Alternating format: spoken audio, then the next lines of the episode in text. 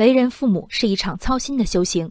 开学前夕，一个网帖刺痛了父母们的玻璃心。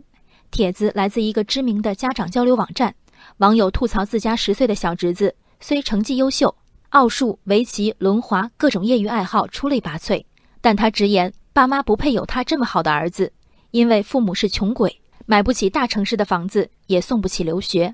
更让小侄子愤怒的是，父母供他都有压力，却还一定要生二胎，坑了他还想再坑另一个吗？他希望母亲别一心给他买吃的，宁可买无人机。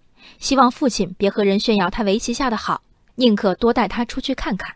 许多城市全体幼儿园毕业生集体预习拼音的全民焦虑当前，小侄子的父母做出了随大流的选择。经济并不宽裕，仍不愿孩子在任何一科落后于人。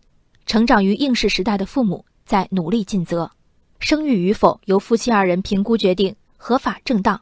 坑娃之说更多是孩子冲动之语。那么谁错了？网友说：“十岁孩子说出这样的话，太可怕了吧？那可是他的父母啊，怎么能这样说呢？”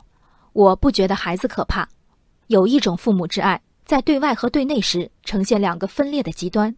面对教育、医疗种种优质稀缺资源，父母们咬紧牙关为孩子争取最些微的可能。当这些搏斗至肌肉颤抖才得来的战果被呈现至孩子面前，却往往是岁月静好的模样。这是一种带着自我牺牲精神的逻辑。所有的阴暗和压力，我们来承担。孩子，你只管保持纯洁。当一家人远离决斗场，父母忽然间又不单向孩子展示最糟的自己。备受网友指摘的十岁小侄子，得到的所有好，皆是父母揣度的“我为你好”。他所缺少的、渴求的、绝望的，一概被无视了。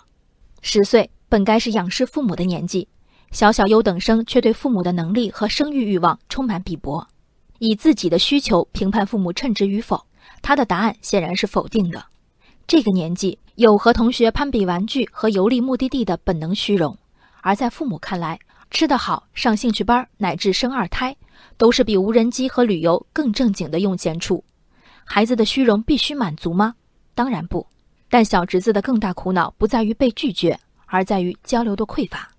孩子眼里，父母的形象被简化为穷、想生二胎。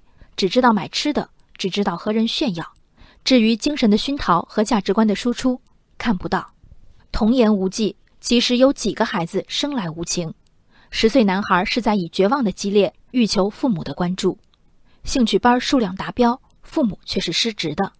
孩子对社会的感知，对人情世故乃至潜规则的常识，完全来自孤身一人的接收和摸索。价值观形成期没有父母的扶助，扭曲几乎是必然。父母只管提供物质，目睹孩子挣扎在歧途上，还浑然不觉。这并非潦倒的家庭，这样的家庭比潦倒更不堪。这是一片精神的荒漠。人生海海，见微知著。我是静文，往期静观音频，请下载中国广播 APP 或搜索微信公众号“为我含情”。